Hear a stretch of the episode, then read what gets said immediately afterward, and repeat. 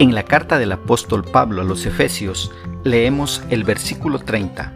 En la traducción Reina Valera de 1960, la palabra del Señor dice, Y no contristéis al Espíritu Santo de Dios con el cual fuisteis sellados para el día de la redención. ¿Qué es lo que expresa el escritor? Pablo dice que el nuevo hombre no hará contristar al Espíritu Santo, conociendo que Él es nuestro sello en el sentido de identificación y protección. Es importante entender el contexto en el que Pablo escribe esta gran verdad. El contexto de Efesios 4:30 es el cambio de vida que un creyente debe tener despojándose del viejo hombre y revistiéndose del nuevo hombre. Este cambio tiene algunos elementos incuestionables. El creyente debe dejar la mentira, debe cuidarse de no ser controlado por la ira, debe conseguir sus bienes y el sustento diario por el trabajo honesto y no robando. Además, debe quitar de sí la amargura y no permitir que ninguna palabra corrompida o sucia salga de su boca. En este contexto fue escrito Efesios 4:30. Es entonces que Pablo nos advierte que no debemos entristecer al Espíritu Santo y nos recuerda que con el Espíritu Santo fuimos sellados para el día de la redención. En pocas palabras, el Espíritu Santo está con nosotros y en nosotros y no debemos entristecerlo. Hay muchas maneras en cómo se puede entristecer al Espíritu Santo.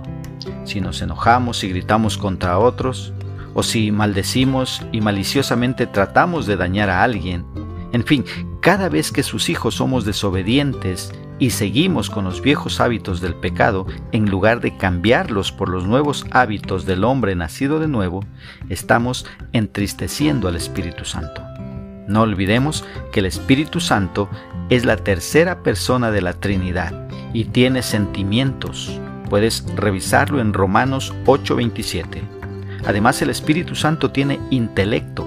Puedes verlo ahí en primera carta a los Corintios capítulo 2 versículo 11. También el Espíritu Santo tiene voluntad. Puedes revisarlo en primera carta a los Corintios capítulo 12 versículo 11. Además el Espíritu Santo escoge a las personas para que sirvan a Dios, convence de pecado e intercede por los santos en oración, dice la palabra, con gemidos indecibles. Mira, todo esto nos dice que el Espíritu Santo es una persona y no una fuerza activa como intentan hacernos creer.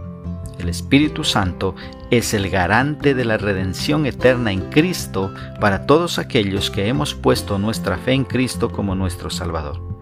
¿Cómo podemos aplicar esta porción bíblica a nuestra vida? Primeramente obedeciendo la palabra de Dios en cada punto que se nos ordena a los cristianos obedecer. No seamos desobedientes. Una segunda aplicación, viviendo en santidad. Esto es no dejándonos arrastrar por la corriente del mundo, recordando que nuestro cuerpo es el templo del Espíritu Santo y que se contrista cuando somos rebeldes contra Dios al no dejarnos guiar por Él a través de su palabra. Que Dios nos ayude a poder vivir su palabra cada día.